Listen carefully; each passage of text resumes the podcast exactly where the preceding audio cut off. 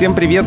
Это подкаст «Медуза» о языке и лингвистике «Розенталь» и «Гильденстерн». Меня зовут Александр Садиков, я журналист. Я Владимир Пахомов, научный сотрудник Института русского языка РАН, главный редактор портала «Грамота.ру». Продолжается третий сезон нашего подкаста, в котором мы каждый выпуск обсуждаем какую-то одну тему, один э, аспект лексики или какие-то интересные языковые явления, связанные с какой-то сферой. Сегодня мы поговорим о русском языке и телефоне. Ну, или, наверное, даже шире, о русском языке и коммуникациях, о технологиях и о том, как меняется наш язык и наше общение с развитием этих технологий. По-прежнему ли мы снимаем трубку даже на смартфоне или уже нет? Уходит ли слово «алло», ведь мы видим имя звонящего практически всегда. Как, кстати, говорят «алло» или «алло» в других странах. И ответим еще на многие другие вопросы из серии «Как правильно?», как можно, как нельзя, но, скорее всего, лингвисты опять скажут, как можно. Ну а также расскажем, откуда появились слова «мобильник» и «сотовый». Володя, я тебе сразу хочу задать вопрос. Ты как говоришь обычно, мобильник или сотовый? Мне кажется, потому что, что у нас в основном мобильный телефон больше прижился, чем сотовый. А, я вот сейчас задумался, как я называю свой гаджет. Я могу назвать его смартфоном, могу назвать его айфоном, а из двух слов мобильник и сотовый выберу, конечно, мобильник, мобильный телефон. Ну, мобильный телефон не скажу так полностью. Мобильник, мобильный. Да вообще-то и просто телефон, потому что сейчас скорее для того, чтобы назвать стационарный телефон, я употреблю вот эти два слова «стационарный телефон», а мобильный телефон я бы назвал просто телефоном. Вот тоже, я тоже об этом подумал, потому что я просто говорю телефон, а для такого телефона, как ты говоришь, стационарного, я, наверное, скорее скажу городской телефон. Вот такое, такую еще формулировку употреблю.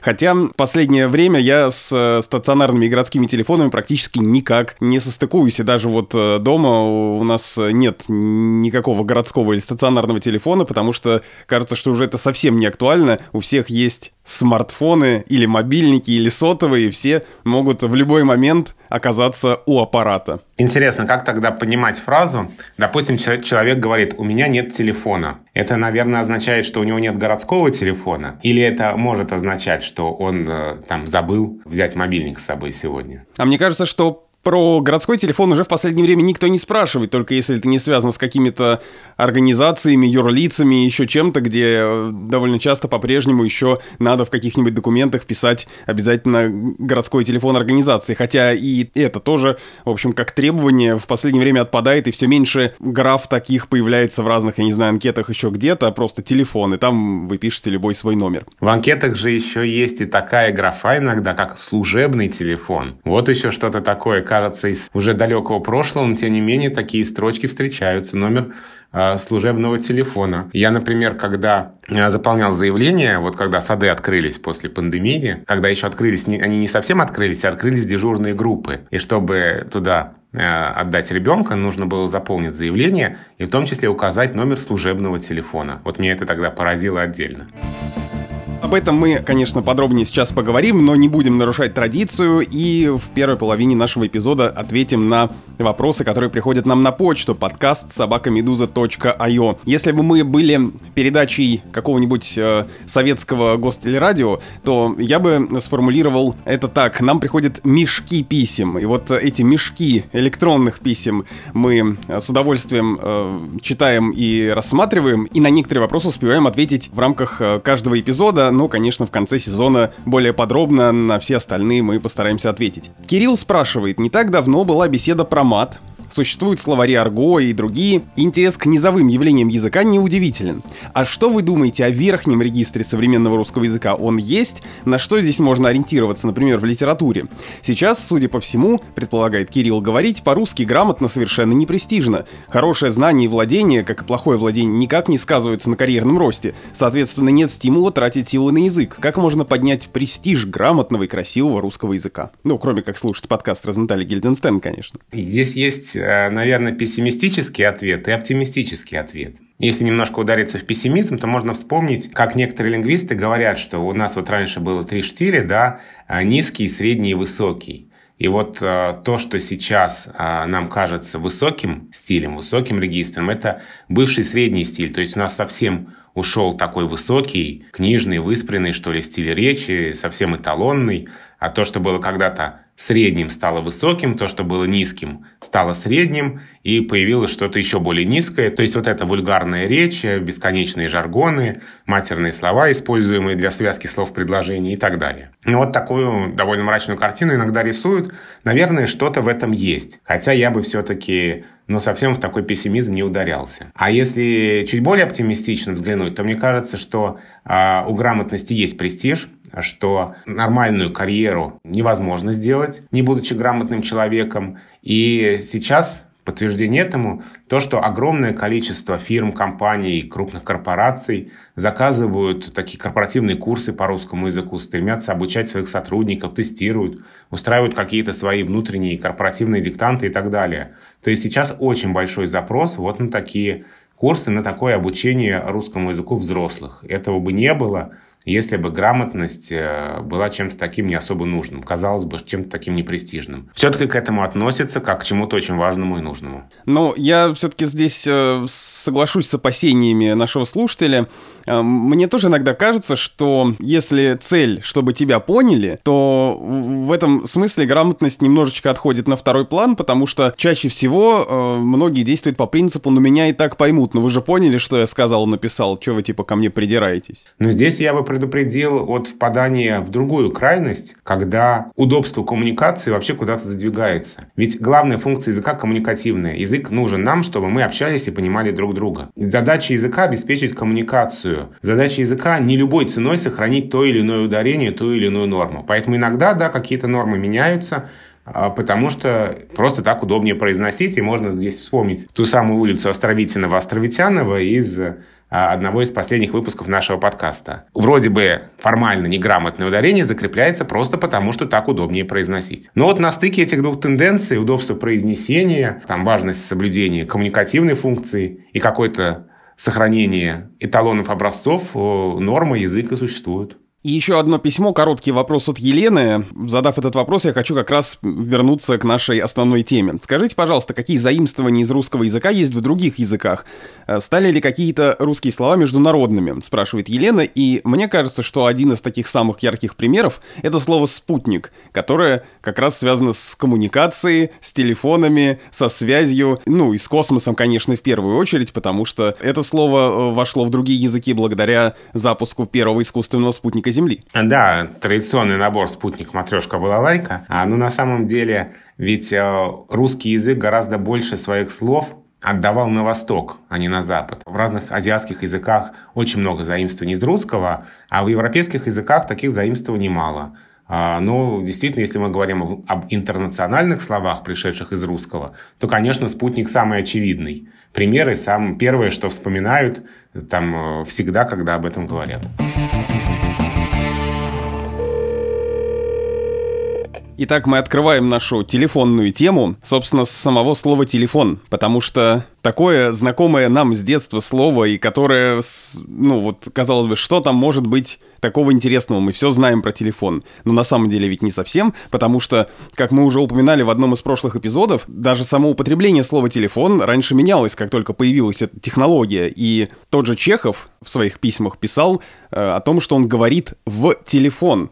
Естественно, сейчас мы совершенно так не делаем, мы говорим по телефону. Да, слово «телефон» э, вроде бы совершенно простое происхождение, два греческих корня, «далеко», и голос-звук, но оно меняло и коннотации, то есть такие оттенки значения – оно меняло разные лексические, грамматические характеристики, изменялись разные конструкции с этим словом. Но вот если говорить о том, как воспринималось слово «телефон» и вообще само это изобретение, ты упомянул Чехова, и хочется вот еще одну цитату привести. А, Чехов «Юбилей 1892 года» произведение. И вот такая фраза. «Обстановка с претензией на изысканную роскошь. Бархатная мебель, цветы, статуи, ковры, телефон». Вот в каком ряду телефон. В ряду с бархатной мебелью – цветами, статуями и коврами, то есть как примета какой-то невиданно роскошной жизни. 1892 год.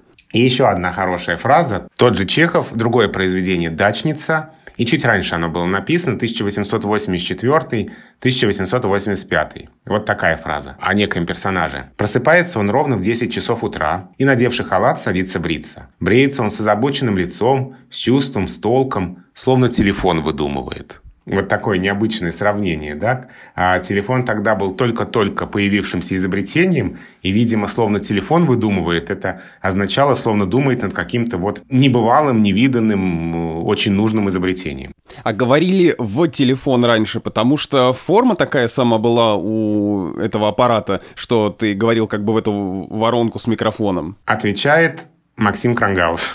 Мы очень часто цитируем Максима Анисимовича в нашем подкасте, и здесь снова хочется его процитировать, потому что Максима Анисимовича еще в 2010 году, 10 лет назад, была замечательная статья о том, как меняется речевой этикет и как меняются разные языковые конструкции с изобретением новых форм связи. Он там говорит о мобильном телефоне, я думаю, что мы будем возвращаться еще сегодня к этой статье. Распространенность вот этой конструкции говорить в телефон а Максим Анисимович объясняет тем, что как воспринимался вообще телефонный разговор. Человек направляет звуки внутрь аппарата. И, и вот эта вот семантика, значение «внутрь» передается предлогом «в». То есть человек говорит в телефон, говорит внутрь этого аппарата, а дальше каким-то магическим образом из этого аппарата вылетают звуки уже э, в, другого человека.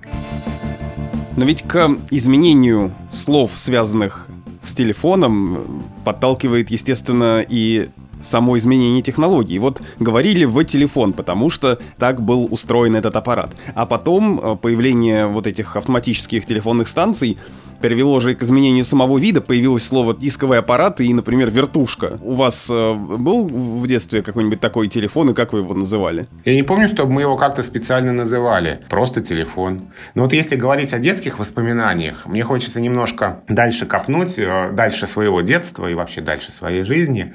Когда я выступаю с рассказом об изменениях в русском языке, особенно перед молодой аудиторией, перед школьниками, я всегда привожу такой пример. А моя мама, которая приехала в Москву из э, Самары, а тогда еще из Куйбышева, и училась в Подмосковье, в Мытищах, в кооперативном институте, чтобы ей позвонить домой родителям. Что ей нужно было сделать? А ей нужно было сесть в электричку на станции Перловская, доехать до Ярославского вокзала и там пойти туда, где был междугородный телефон, еще именно междугородный, вот так твердо, и заказать междугородный разговор. И это было, в общем-то, по меркам языка секунду назад, то есть это было где-то где-то 70-е годы. А мы часто жалуемся на изменения в языке, но ведь как стремительно изменилась наша жизнь, в том числе в том, что касается разных средств связи и мобильных коммуникаций. И, конечно, язык не мог на это не откликнуться и не мог вот так вот на это не отозваться. Ну так вообще, сейчас у нас э, выпуск будет э, в виде ностальгических воспоминаний о том, вот какие были раньше технологии, какие слова были вот сейчас совсем не то. Но вот я даже э, вспоминаю здесь коротенький рассказ, буквально два абзаца у Сергея Юрского, который задуман как, ну, фактически как анекдот, но сейчас из-за того, что реальность изменилась, мне кажется, он уже таким не воспринимается, а скорее просто как некая нелепость или то, о чем помнят, но уже это ушло и не так смешно. Он месяца ждал этого звонка, позвонить должны были ровно в 10. В 9.55 он посмотрел на себя в зеркало, расправил морщины и даже слегка спрыснул себя одеколоном, подошел к окну, плотно задернул завесы, чтобы уличный уличный шум не мешал разговору. Без двух десять на цыпочках вбежал в кухню, захватил оттуда сигареты, спички, пепельницу, на случай, если разговор затянется, подвинул кресло к столику и даже заранее снял с аппарата трубку. Снял с аппарата трубку. Вот это очень здорово. И здесь тоже хочется процитировать снова Максима Анисимовича, который пишет о судьбе идиом, изначально связанных именно со стационарным телефоном повесить трубку, бросить трубку, снять трубку, а еще висеть на телефоне и сидеть на телефоне. В выражении «висеть на телефоне» содержится метафорический перенос, основанный на зрительном образе. Разговаривая по стационарному телефону, по-видимому, прикрепленному высоко на стене, а не по более позднему аппарату, стоящему на столе, человек как бы висит на нем. То есть это еще те телефоны, которые висели на стене и к которым, как бы надолго приклеиваясь, люди на них висели. Здесь, конечно, образ, наверное, из фильма «Покровские ворота». Да, это вы? Здрасте. Очень, очень кстати, очень кстати. Слегка на помине, доцент. Я по-прежнему не посмотрел это кино, но вот этот кадр я, я помню, ну, по каким-то отдельным стоп-кадрам и картинкам. Но сейчас, мне кажется, не все эти выражения ушли в прошлое, и сказать «он бросил трубку», наверное, можно и сейчас, имея в виду, что твой собеседник очень резко отключился. Именно намеренно это сделал. Да, хотя труба и трубка такие слова существуют для называния мобильного телефона, но бросить трубку не означает швырнуть ее на землю а все-таки действительно прекратить разговор. Опять же, здесь мы, наверное, сталкиваемся с тем, что какие-то вещи в языке живут очень долго, даже после того, как уходят эти реалии. И хотя уже вот этих прямых образов нет, но в переносном значении, в общем-то, это все нам понятно еще в языке живо. А ведь вспоминая еще, что мы потеряли, вот, в смысле, что было раньше еще, когда-то я этого уже не застал. Я знаю, что такое было, но я этого не застал, и для меня даже в детстве уже было это очень удивительно.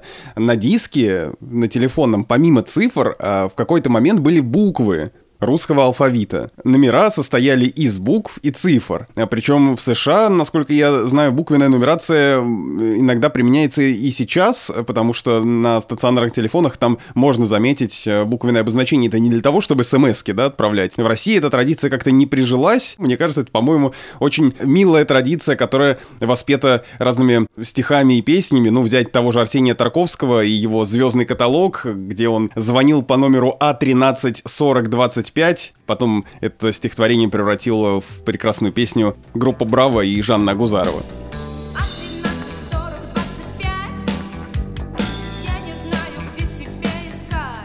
Еще один ряд слов, которые уходят или ушли совсем, это телефоны, автоматы и таксофоны. Вот таксофон еще я могу встретить изредка где-то на улицах даже Москвы, и я все время удивляюсь, ну кто еще пользуется уличными телефонами? Хотя некоторые говорят, что это на самом деле до сих пор работающая штука, и есть люди по разным причинам, пользующиеся такими аппаратами. Но вот таксофон — я, когда услышал это слово в 90-е, мне казалось, это какое-то новое изобретение, что зачем-то изобрели какой-то таксофон, хотя всегда был телефон-автомат. И все ходили звонить в телефонную будку из телефона-автомата. Все было очень понятно. А какой-то таксофон, я думал, что за нововведение такое? Что вам не нравится телефон-автомат? А потом выяснилось, что это слово уже давным-давно существует, но почему-то в обиход вошло, вот, по крайней мере, у нас э, только некоторое время назад. И сейчас уже тоже, мне кажется, кануло в лету, хотя аппараты такие есть. Давным-давно, конечно, существует. И слово «таксофон» есть в толковом словаре русского языка четырехтомном под редакцией Дмитрия Николаевича Ушакова. Это 35-40 годы. Просто со значением телефон-автомат. А, ну, понятно, что такой автомат, где разговор происходит там по минутной тарификации, как бы мы сказали сейчас. А раньше бы сказали, что оплата по такси – то есть по определенной расценке. Когда в детстве я видел эти, даже не будки, а просто висящие отдельно, телефоны с надписью «таксофон», мне это слово казалось очень странным, что это вообще такое, какая там такса имеется в виду. Ну и продолжая наше заседание клуба тех, кому за. Я думаю, что говоря о телефонах, о том, как раньше заказывали разговоры, о телефонных книгах, я думаю, мы обязаны вспомнить Владимира Семеновича Высоцкого и его песню «07». Телефон для меня как икона. Телефонная книга «Триптих» стала телефонистка Мадонны «Расстояние на миг сократив». Вот эта рифма «триптих» и «сократив», вот этот вот э, перенос ударения, я, в общем-то, сначала услышал эту песню, а потом узнал это слово, и оно в моей голове, при том, что норма все-таки «триптих», в моей голове это слово живет именно с ударением «триптих». Я ничего не могу с этим поделать, но виноват Высоцкий на самом деле э, до сих пор телефон это, в общем-то, икона. Просто телефон по-другому выглядит и обладает другими функциями, которые позволяют ему э, стать для многих таким объектом, главным объектом в жизни. Потому что, ну, согласись, что ты без телефона как без рук. Вот э, я никуда не выхожу без телефона, я не знаю, даже на кухне боюсь лишний раз без телефона отойти, потому что, ну, а вдруг что-нибудь такое вот важное. Хочется все время быть на связи. Вот, кстати, еще хорошее выражение, да, быть на связи. Ну да, наверное, мы можем нырнуть в современность из того сказочного для многих времени, когда телефоны были только городскими, когда международные, междугородные разговоры заказывали, были номера с буквами. Давай нырнем в современность уже. Хватит эти вертушки, автоматы и таксофоны. Пора к э, раскладушкам, слайдерам, э, трубкам, смартфонам э, или еще чему-то перейти к более такому близкому и родному. Ты знаешь, по поводу раскладушек и слайдеров, я думаю, что мы с тобой опять... Нам кажется, что это современно, модно и здорово, а по-моему уже и нет. Ну, ты знаешь, э, с этим можно поспорить, потому что, опять же, развитие технологий таково, что появляются гибкие экраны, и некоторые производители телефонов сейчас делают снова такие раскладушки, потому что э, опять технологии шагнули вперед, и ты можешь э, уже не вот это не та старая раскладушка, а новая раскладушка, которая раскладывается фактически в такой большой телефон с большим экраном очень. Да, и, наверное, можно еще сейчас поговорить о том, какие выражения мы используем для того, чтобы показать, что кто-то очень долго занимается мобильным телефоном. Это ведь уже э, не висит, а что делает? Сидит, сидит в телефоне, залипает в телефоне. То есть опять предлог «в», только уже в другом значении. Но мне кажется, что сидеть в телефоне это уже настолько устоялось, э, что пока не появится чего-то еще нового с точки зрения технологий, мы по-прежнему будем сидеть в телефоне. Хотя вот сидеть в смартфоне, наверное, мы так не говорим. Все-таки это с телефоном лучше сочетается. Да, и ведь это выражение «сидеть в телефоне», в отличие от старых выражений «висеть на телефоне», оно уже никоим образом не означает, что человек очень долго разговаривает. Как раз-таки наоборот, он занимается всем чем угодно, он с кем-то переписывается, он смотрит фотки, он смотрит кино. Бог знает, что еще он делает с помощью телефона, но это уже не значение долгого телефонного разговора, а это значение какого-то просто времяпрепровождения и ухода из реальности. А вот интересно, в значении очень долгого разговора, какое бы мы сейчас выражение употребили? Я думаю, что многие вполне могли бы сказать висеть на телефоне до сих пор, да? Или потребность в таком э, выражении вообще исчезла, потому что по мобильному телефону сильно долго как это могло быть раньше с городскими телефонами, да, с часовыми разговорами, многочасовыми. Сейчас все-таки с мобильных телефонов так долго не разговаривают. Да, и э, на самом деле коронавирус и пандемия и вот эта удаленка, на которую многие перешли, вернула еще одно слово, которое получило новое значение. Это слово «созвон», потому что сейчас многие устраивают созвоны, но не по телефону. Но не по телефону, да, а в, э, через разные приложения, через сервисы видеоконференции. Ну, в общем, не в том смысле, как мы это делали раньше, а это уже скорее, вот мы с тобой сейчас записываем подкаст, у нас э, идет созвон в Google Meet, как бы мы это назвали, не по телефону мы это делаем, хотя можно сделать это и через приложение на телефоне, например. Но при этом мой телефон лежит передо мной, на нем открыто приложение диктофон, и то, что я говорю, сейчас записывается в телефон. А для созвона я использую не телефон, а телефон использую не для созвона. Я, кстати, зашел на э, грамоту.ру и в справочной службе. У вас там много вопросов, связанных с современными телефонами, со смартфонами. Вот, например, там спрашивают, как уместно говорить, смотреть фильм на телефоне или по телефону? Но мне кажется, что сейчас мы бы сказали «на», но насколько это отвечает нормам русского языка? Или вот-вот они уже изменились, и поэтому так можно говорить нормально? Я боюсь, что здесь мы вряд ли можем говорить о нормах, потому что все меняется настолько быстро – что норма просто не успевает сформироваться. Мы здесь можем сказать разве что о, о том, каков узус, то есть каково обычное употребление, как э, то или иное выражение употребляется, с какой частотой в речи. Но мы не можем говорить о норме, потому что норма где-то закрепляется, а пока такие обороты будут закрепляться, технологии изменятся, и мы уже будем смотреть фильмы не на телефоне, не по телефону, а где-то еще. Интересно, как здесь э, с разными словами сочетаются причудливо разные предлоги. Все это вот опять же формируется на наших глазах. А, мы говорили платить картой или по карте, да, снимать на телефон, то есть какие-то вот такие внутренние, может быть, неуловимые значения предлогов реализуются в разных подобных сочетаниях. Это все очень интересно исследовать, конечно. А вот еще мы упоминали эти выражения, но вот все-таки сейчас, как э, ты считаешь, как мы говорим, мы снимаем трубку, мы же ведь не снимаем ее, мы видим, кто звонит, и мы нажимаем клавишу или там э, делаем движение, такой свайп какой-нибудь.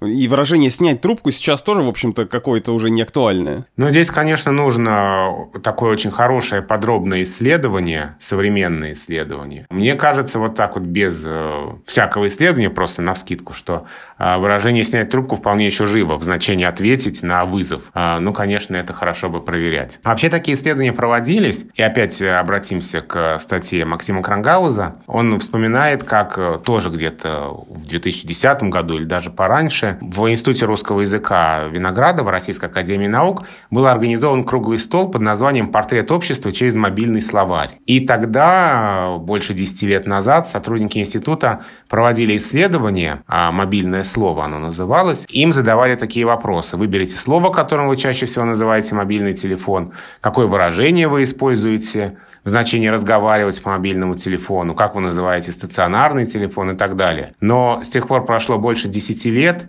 и, наверное, есть смысл подобные исследования повторить, потому что очень интересно сравнить, как за 10 лет все изменилось. А изменилось ведь наверняка колоссально, потому что сколько всего нового за это время появилось у нас. Так и как же говорили 10 лет назад? Что выбирали люди э, в то время? Но вот можно вспомнить некоторые результаты того исследования десятилетней давности. И тогда в тройку лидеров слов, называющих мобильный телефон, попали, ну сейчас будет не очень интересно, попали слова мобильник, мобильный и сотовый. Но интересно, что среди слов, которые предлагали пользователи, были звонилка, соточка и бла-бла-фон. Ну, это вот как раз, по-моему, примеры таких слов, которые, как и в случае со словами, появившимися во время пандемии коронавируса, которые очень ситуативно появляются, может быть, там месяц живут или даже меньше. Они забавные, но реального большого употребления, конечно, вряд ли они имеют. Ну, были тогда, конечно, и такие слова, как труба, трубка, мобилка, сотик, сотка, а, ну, а для таких оказиональных, что ли, образований, единичные, больше уже как языковая игра,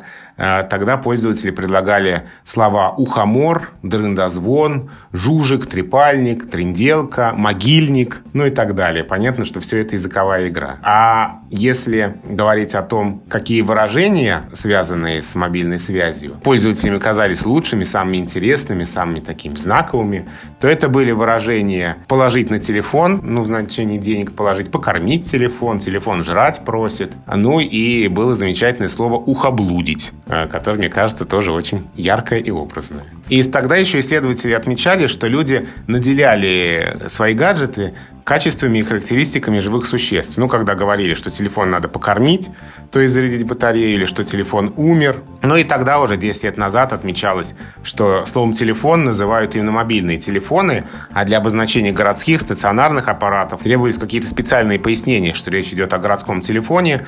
Его называли домашним, городским или просто старьем.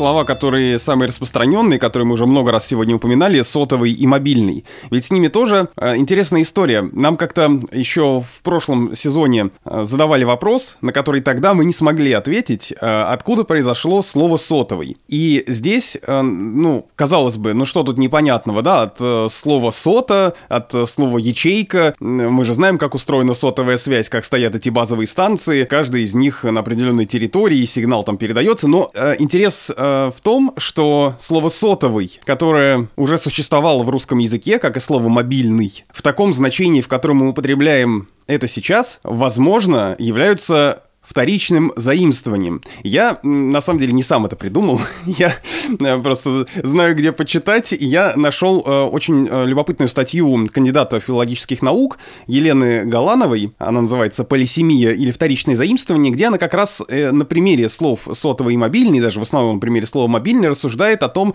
что это может быть не многозначное слово, а вновь заимствованное. И одна из версий, к которой склоняются лингвисты, о чем пишет Елена Галанова, и заключается в том, что это скорее амонимия заимствованных слов, заимствованных в разное время, а не значение одного и того же слова. Потому что ведь, согласись, мы употребляем их в немножко разных контекстах. Когда мы говорим «мобильная связь», это не то же самое, что сказать «мобильный» в значении «подвижный». Да, он очень мобильный, он быстро переезжает и перемещается. Нет, мобильная связь — это именно относящаяся к мобильным телефонам. Я помню, много лет назад, кажется, еще в 90-е годы, видел карикатуру в одном журнале. На ней был изображен такой классический новый русский с цепью в малиновом малиновом пиджаке, который говорил в телефон «И запиши номер моего мобильного телефона», говорил он такую фразу, а за ним бежал такой работяга и, в общем, на руках нес за ним такой большой стационарный телефонный аппарат, такой уличный даже, я бы сказал, а вот этот новый русский говорил именно по этому телефону.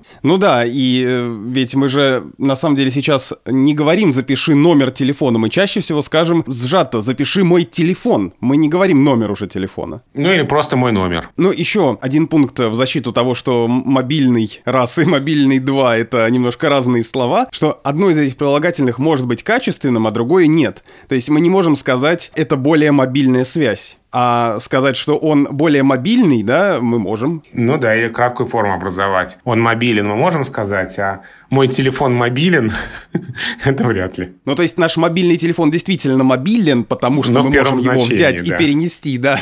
Но здесь как раз и возникает эта двойственность. Мне кажется, это интересный случай, который показывает, что даже какие-то очевидные вещи в русском языке на самом деле не такие уж очевидные.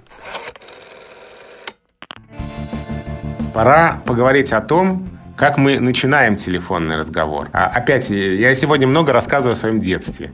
У меня сегодня биографический выпуск, автобиографический выпуск. Я бы сказал, это мемуары.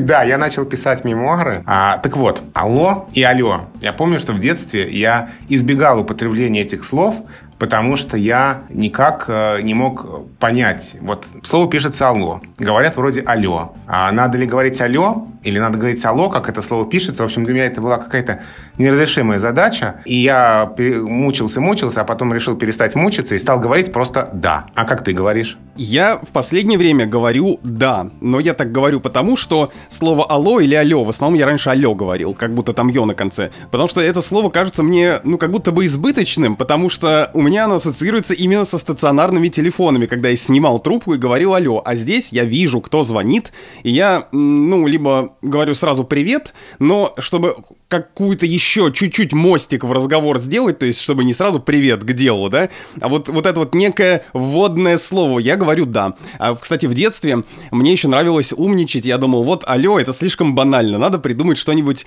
необычное. Я иногда отвечал там «у аппарата» или «вас слушают», хотел сказать строгим голосом. И здесь мне вспомнилась еще история из детства. Ты тоже мемуары ударился, да? Да, да, когда я был у бабушки летом, а у них местная телефонная станция очень часто ошибалась и переключала э, звонки не туда. И в ее квартиру все время звонили люди, которые думали, что они звонят на электростанцию. Потому что, когда отключали электричество, а это происходило довольно часто, они начинали набирать номер и соединяли э, с квартирой моей бабушки. Естественно, каждый раз все отвечали, нет, это квартира, там вот это все. А я думаю, ну зачем так отвечать? Можно же разыграть тех, кто звонит. И в очередной раз отключили электричество. Звонит телефон, я поднимаю трубку, вот, поднимаю трубку, да, или беру трубку. Говорю, здравствуйте, или там у аппарата, или вас слушают, вот что-то такое, даже не алло, наверное. И мне говорит, вот когда уже включат электричество. Я говорю, хорошо, через два часа дадут. И повесил трубку. Вот, через два часа дали. Кстати, слово «алло» произошло от английского слова «hello», и изобретателем этого слова «алло» в этом э, значении, ну, то есть, в смысле, как начало разговора, считается Томас Эдисон, который дорабатывал аппарат, телефонный аппарат Александра Белла. Да, именно с ним связано происхождение этого слова. А, ну, раз оно стояло у истоков, то грех от него отказываться.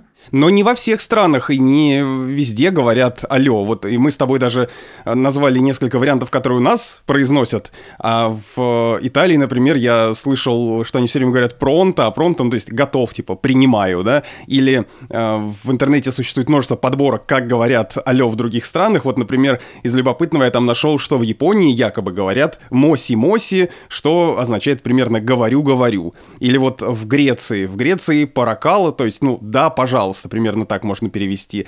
А в Испании си, часто говорят си, то есть да, или дига, то есть говорите, или, э, например, в Мексике, э, пожалуй, это самая любопытная история, не знаю, насколько она соответствует действительности, нужно еще все-таки про факт чекать, потому что знаете, что там в интернетах пишут. В Мексике говорят, э, отвечая на звонок, Буэна, то есть хорошо, и связано это обращение с тем, что такая уже легендарная версия, раньше в Мексике телефонная связь была очень плохой, очень часто обрывалась, и поэтому слово Буэна давало звонящему э, понять, что на другом конце его хорошо слышно. Отличная история. Я вспомнил фильм «Москва слезам не верит».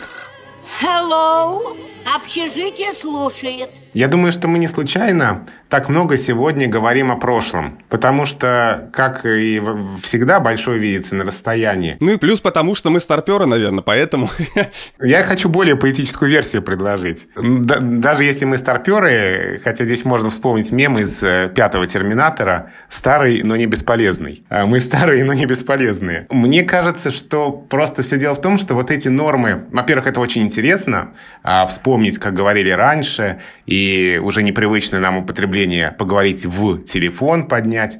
А кроме того, это что-то уже такое устоявшееся, на что можно вот так взглянуть со стороны. На многие современные слова и выражения, связанные с мобильными коммуникациями, с телефонной связью, сложно посмотреть со стороны, потому что все это так быстро меняется, что какие-то слова и выражения которые были актуальными еще там лет 5-10 назад, они сейчас уже совершенно не актуальны, и о каких-то выражениях мы вряд ли можем говорить как об устоявшихся, нормативных, правильных и так далее. Но давай, наверное, скажем несколько слов еще об изменившемся телефонном этикете. Вот опять же, раньше, в стародавние времена, я помню, что когда вообще учили, даже в школе еще учили правилам этикета, то отдельным пунктом было, как позвать к телефону другого человека. Вот ты позвонил куда-то по городскому, по домашнему телефону, и подошел там другой человек. Как правильно позвать к телефону того, кто тебе нужен? Но я вот помню, что э, мы обычно звонили и говорили, здравствуйте, там, я не знаю, я э, Вася, Петя, Маша, позовите, пожалуйста, такого-то, или а можно вот этого к телефону? Да, да, и обязательно сначала представиться самому. Это было прям обязательное требование, обязательное условие. Сейчас мы часто начинаем разговор фразой удобно ли вам или удобно ли тебе говорить. С другой стороны, вот зачем эта фраза? Ведь если человек уже ответил, значит, э, наверное, он может что-то сказать, потому что если бы он не мог совсем, он бы не, не стал э, нажимать э, на кнопку ответа. И поэтому еще более вежливо это заранее написать в каком-нибудь мессенджере, с вопросом, когда вам можно позвонить, если мы говорим о каких-то там деловых переговорах, например, и только согласовав удобное для всех время звонка, уже после этого звонить по телефону. Мне вообще кажется, что в последнее время мы стали меньше звонить и больше писать, и в том числе из-за этого очень раздражает, когда какой-нибудь спам, там какая-то, какой-то опрос или непонятно что, незнакомый номер, ты думаешь, а вдруг что-то важное. Э, нажимаешь, и там «Здравствуйте, вам удобно говорить?» И хочется сказать «Нет, неудобно» и бросить трубку, ну, в смысле, нажать э, на разъединение. Ну и отдельный вопрос, связанный с телефонным этикетом, это, конечно же, голосовые сообщения. Не знаю, согласишься ли ты со мной, вот мне кажется, что в последнее время к голосовым сообщениям стали относиться чуточку спокойнее.